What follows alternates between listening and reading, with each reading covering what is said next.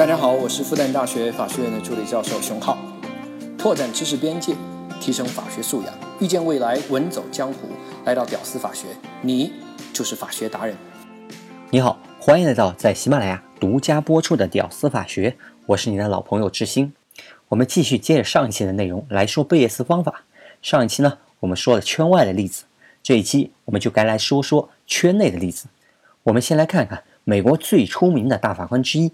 波斯纳法官在他的著作《法官是如何思考的》这本书里面给我们说的一个例子，在书本中呢，波斯纳法官用贝叶斯定理来判断了一个证人说真话的可能性。说真话呢，我们用 H 来表示。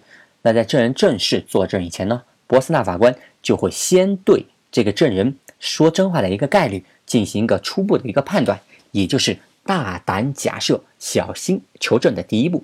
大胆假设，设出一个概率出来，P（ 括号 H），这个 P(H) 啊，就叫做先验概率，也有翻译成事先概率的。但是呢，有的时候证人他未必会说真话，对不对？那么我们用波浪号 H 来表示证人说假话，那说假话的概率就变成了 P（ 括号波浪 H），于是呢，就有了 P（ 括号波浪 H） 等于一减 P。括号 H，那说白了就是说真话概率百分之七十五，那么就是一减百分之七十五等于百分之二十五，就是说假话的概率了。好，现在证人在法庭上，他会说出一些信息线索，也就是证词，而证词和所有的证据是一样的，它都有一个证明目的，或者去证明某个待证明的事项，我们记作 E。比如说王婆讲真话的一个概率 H，它的内容说。我看见武松杀了金莲，那这个证明事项呢，就是 E。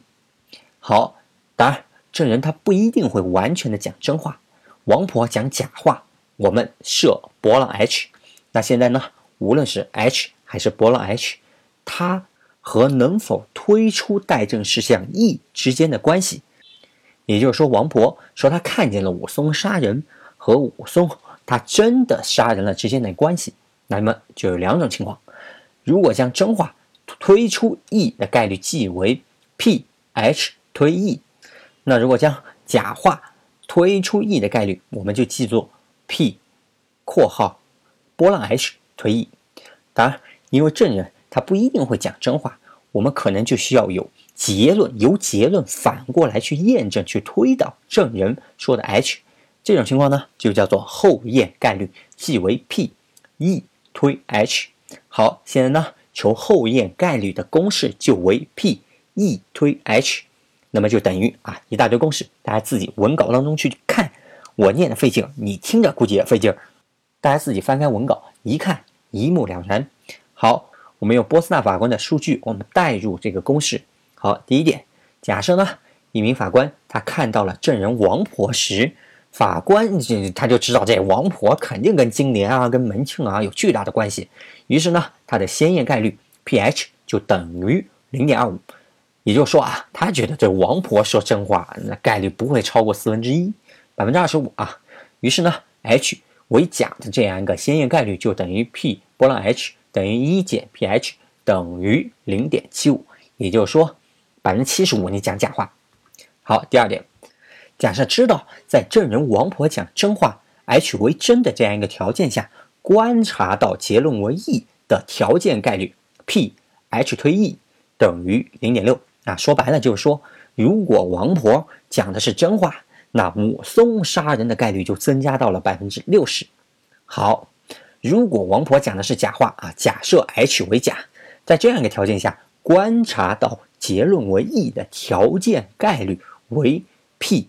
波浪 H 推 E 的概率是零点三啊，注意这个 P 波浪 H 推 E 通常它不是等于一减 H 推 E，也就是说啊，不是说这个王婆讲的假话，这武松就完全就不是杀人犯了啊，它不是一个排他。王婆讲假话跟武松杀人之间，它不是一个必然排他一个关系啊，很有可能是王婆讲了假话，但是呢，武松其实。他真的也杀了人，这种可能性也是有的。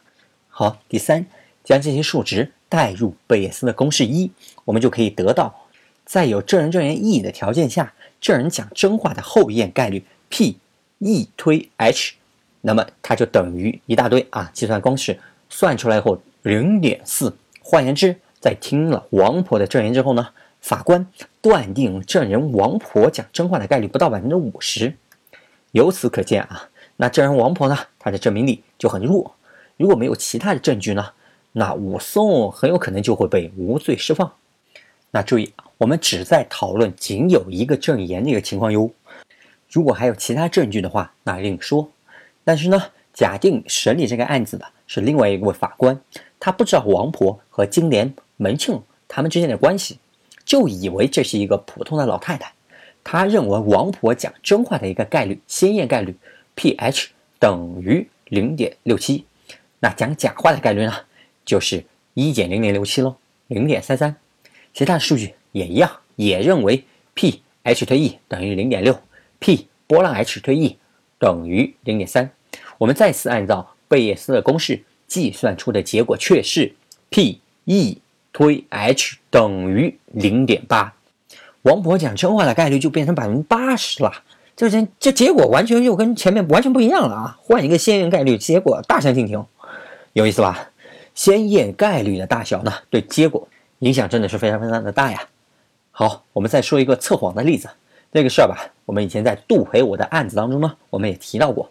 测谎仪是用来检测一个人是否说谎的，经常呢用在了像什么安全部门的筛查呀、征兵啊、诉讼啊、侦破啊等等各种领域，运用啊那是十分的广泛。好，我们现在定义某个事件 T 啊等于。检测到了一个人他在说谎，L 是这个人他真的就在说谎。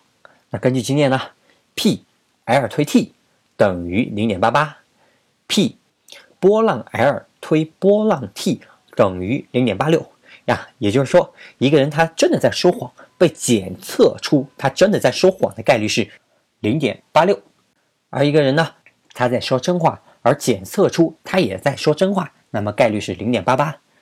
好，看起来貌似很精准的样子哦。那在一次测试当中呢，随便检测了一个普通人，检测出他在说谎。按照上面给的这样一个资料呢，也许很多人呢都会认为，那他说谎的概率很高的，高个也在说谎，机器都检测出你在说谎了。嗯，想想这个概率应该超过百分之八十，百分之八十七啊，大家可能会这样认为啊，我当时就这么认为的。然而，在安全部门的。招募筛查当中呢，结论却是大多数人都是诚实的，跟机器给出来的结论完全相反，怎么回事呢？那又上贝叶斯方法喽，让他来帮忙。假设 P-R 等于零点零一，那就是安全部门检查的时候呢，普通的一百个人当中，哎，会有一个人说谎。根据这个公式呢，这一百个人一个一个来检测，检测到他们说谎的概率，那么 P-T。就等于零点一四七四。好，我们最后呢要求的是 P T 堆 L，也就是说，一个人现在被检测出他在说谎了，那他真的在说谎的概率是多少呢？好，P T 推 L，那么等于约等于最后算出来啊，零点零六，结论出来了，也就是说有百分之九十四的人那都检测错了呀。那如果因为检测错误，那拿来作为一个证据的话，导致无辜的人被逮捕、被指控的话，那这事儿不就大了吗？好，这也显示了在一般人群当中使用这种筛查，那那不太靠谱。但是呢，我们的先验概率如果调整一下，那情况会完全不一样。如果对某个诈骗犯罪的嫌疑人进行一个测谎，比如说一休哥，哎，他比较聪明，现在呢。已经有一定的证据了，比如说录音。那我们假设 P-L 等于零点五，也就是说他说谎的概率是百分之五十。那我们代入这个公式，最后呢又得到了机器检测出他在说谎，哎，这样一个事实。而他呢真的在说谎的这样一个概率呢，P-T 推 L 等于零点八六，百分之八十六啊，这个概率那就高了许多喽。好，今天呢我们再说一个真实的一个案例。八一年的三月三十号，一个退学的大学生叫辛克利，他干了一件震惊全世界的一个大事儿，刺杀总统。刺杀美国的总统啊啊，咱这儿没总统。当时的总统呢是里根，美国人民无比怀念的老总统，带领美国人民打赢了冷战。幸好这个小伙啊，他没有成功啊，不然这历史搞不好就被改写了。那会儿特别流行刺杀总统啊，离肯尼迪遇刺也才十多年。在一九八二年审判这个小伙子的时候呢，辛克利的辩护律师就为他的嫌疑人做了无罪辩护，理由是他精神分裂，而且拿出了证据，拿出了一个 CAT 扫描的一个片子出来作为一个证据，扫描的结果呢显示他的脑有部分的萎缩。面对这个棘手的这个证据啊，控方他也不敢怠慢，也做了一个充分的一个论证。首先呢，他就请出了医师来作为一个专家证人。那专家证人说，即使给已经精神分裂的人做这个 CAT 扫描啊，扫描结果显示也只会有百分之三十的人案例显示为这样一个脑萎缩，而给正常人做这个 CAT 扫描啊，也会有百分之二的显示脑萎缩。而在美国呢？精神分裂的这样一个发病率大约是在百分之一点五左右。现在呢，我们假设 A 等于 CAT 扫描显示脑萎缩，B 等于做扫描的人他患有精神病。根据目前的数据呢，我们可以知道 PB 等于零点零一五，也就是说，随便找一千个人来，有十五个人他真的是精神分裂啊，这也是发病率。P 波浪 B 呢等于一减。零点零一五等于零点九八五，也就一千个人当中呢，有九百八十五个人他正常的。P B 推 A 等于零点三，已经是精神分裂的人啊，十个拿来做，只有三个会显示脑萎缩，也就是说啊，这精神分裂跟脑萎缩这个检测出来这关联度并不高。那最后呢是 P 波浪 B 推 A 等于零点零二，就是说啊，随便拿个正常人来。扫描会显示他脑萎缩的概率是百分之二。于是呢，我们将得到的这些数据代入贝叶斯公式，先求得 P_A 等于零点零二四，再求得 P_A 推 B 等于零点一八六。那结果出来了，P_A 推 B 的概率只有百分之十八点六。也就是说啊，你律师。拿出来了嫌疑人脑部扫描显示脑萎缩这样一个结果，但是呢，他真的就患有精神分裂，大概率只有百分之十八点六，概率非常的低啊。那这呢，就给了法官一个非常具体的好参考的一个数值，那法官就好判断了嘛。因此呢，这个 CAT 脑部扫描的结论就很难采信。那这个案例呢，够具体了吧？好，说完这个例子，我们最后呢。再给贝叶斯的两期节目做一个总结。贝叶斯算法呢，现在已经被广泛用在了各种地方，比如说判断垃圾短信、判定垃圾邮件、给运动员的表现评分、给游戏玩家的操作技巧评分等等。那我呢，今天为啥要说那么多的贝叶斯呢？因为贝叶斯的算法啊是未来人工智能参与审判目前来看最可行的一个方法。那我们节目以前说过啊，人工智能的算法呢，现在大行其道。其实呢，人工智能的算法它有很多种的，像阿尔法 Go 啊，现在感觉好像阿尔法 Go 就代表了人工智能的算法。其实呢，算法很多的，它背后的算法呢叫深度学习。深度学习呢有它的很多的优点，但是在法律界却比较排斥，排斥它这种算法，因为它有一个很大的一个问题，就是它的。操作过程不可追溯，什么意思呢？就是我们以前说的黑箱操作喽。我们把一大堆的证据啊、线索啊、信息啊往机器里面一扔，啪，出来一个结果。比如说死刑立即执行，剥夺政治权利终生，就这么一个结果出来了。那至于为啥是这样一个结果，不知道，不可追溯。它里面操作过程是黑箱的，你让发明这个算法的人来，他也不知道。这就是它这个算法的最大的特点。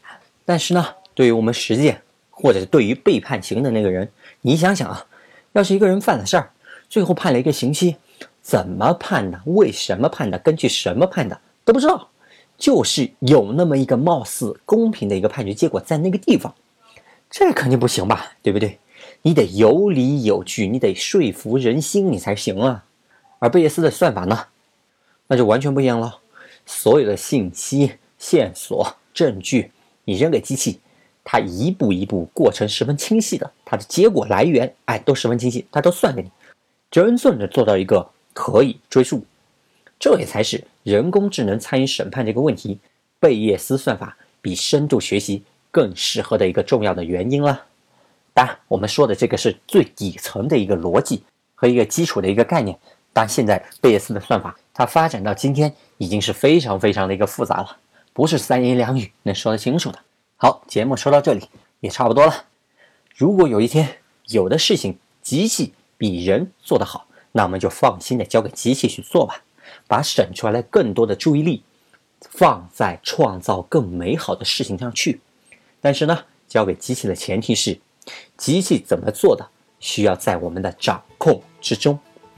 好的，感谢您的收听，能听到最后的都是真爱。你的老朋友每周三六智信在这里。等着你，我们下期再见。This old town should have burned down in 1929. Well, that's when we stood in the line, waiting for our soup, swallowing our pride. And this old town should have burned down in 1931, when the rain refused to come. Air filled up our bellies, and dust filled up our lungs, and we thought our time had come. And this old